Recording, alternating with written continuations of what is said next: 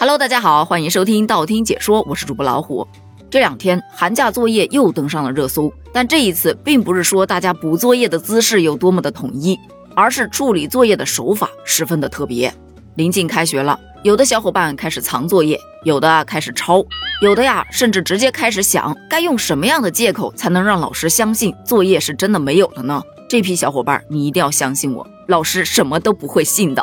但今天咱们要聊的这一则跟寒假作业相关的新闻呢，其实也引发了大众的思考。说的是在湖北襄阳有一初一男生，他呀因为不想做寒假作业，就把自己关在房间里面，把作业给烧掉了。结果他的父亲就报警了，民警赶到之后对他进行了严厉的批评，说不努力是你的事，但危害社会就是警察的事了。这个男孩说对不起，我下次不玩火了。警察说这不是玩火。他父亲立马就跟了一句：“你这是犯罪。”而咱们倒回去，这个男孩他为什么要关在房间里面去烧寒假作业呢？据这个男孩和他爸爸的对话说的是，他已经把所有的电子产品都按照爸爸的要求拿出去了。他在房间里面还没开始补作业呢，爸爸就把门踹开了。说到这儿，他哭得非常非常的伤心，又很委屈。随后，他父亲对警察表示：“三本作业马上要开学了，你看看他才写了多少。”看完了这一整个视频之后，我可以想象，这个孩子跟他的父亲之间应该是发生了很激烈的争吵，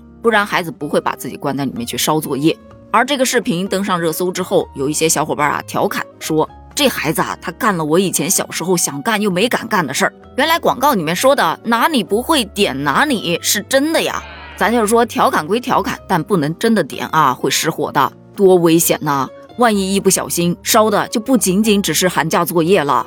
而就单纯的看这一个事件而言，有的呀是站在警察的角度，就说，我觉得警察说的对，努力不努力那是你自己的事儿，但你不能危害社会呀，毕竟这一整栋楼不是只住了你们一家啊。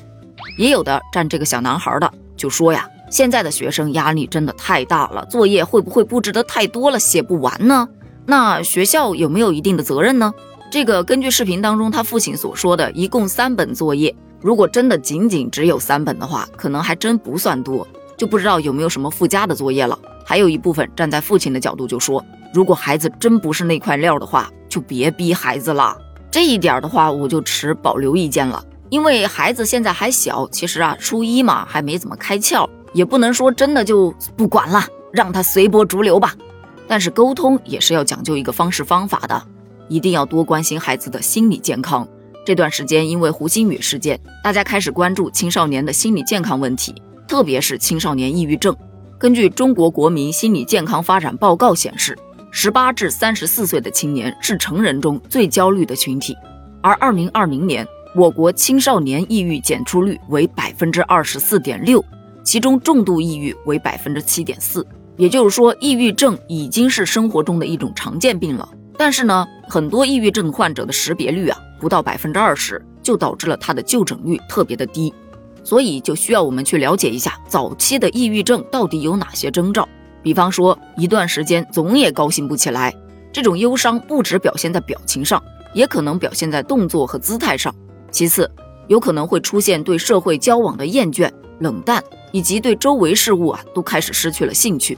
第三，当你的认知功能受到了损害。记忆力减退、注意力不集中、反应迟钝、创造性下降，你就得注意了。第四，伴有一些没有明确原因的长期失眠、食欲减退、体重下降，甚至啊，你的身体总感觉特别的疲惫。那么，如果这些症状持续有两周以上，正常的生活、工作、学习还有社会交往都受到了影响，那么建议及时就医。但我们一定要注意区分，抑郁症它并不是简单的坏心情。有的时候啊，我们遇到不高兴的事情，也会感觉到情绪低落或者压力很大。但是呢，它不一定就是抑郁症，因为这种症状，咱们前面说的要持续两周以上，才可能怀疑是否患上了抑郁症。而对于青少年群体，那就是抑郁症防治的重点人群。他们一般都表现在缺乏自信心，对于自己的未来没有什么希望，所以会很容易产生自杀的倾向。那么对于家长来说，我们要少一点质疑，多一些支持和陪伴，不要总把消极的情绪发泄到孩子的身上，不要只关注孩子的学习成绩，也适当的让孩子去多参加一些集体的活动，多交一些朋友，减少他的孤独感。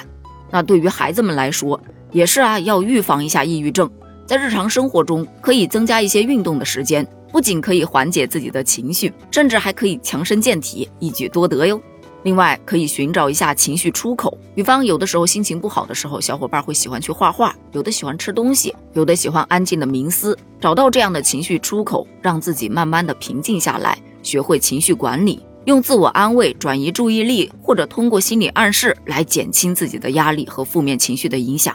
最后，可以多交交朋友，有些不方便对父母说的话，可以跟朋友倾诉一下，把自己的情绪吐露出来，也是一种减压的方式。比方说，我们那个时候就特别流行写交换日记，一整本交换日记上基本上都是各种各样的吐槽，当然也有一些比较开心的事情。好了，以上仅代表我个人的观点，如果说你有什么不同的观点，欢迎在评论区补充一下哦。咱们评论区见，拜拜。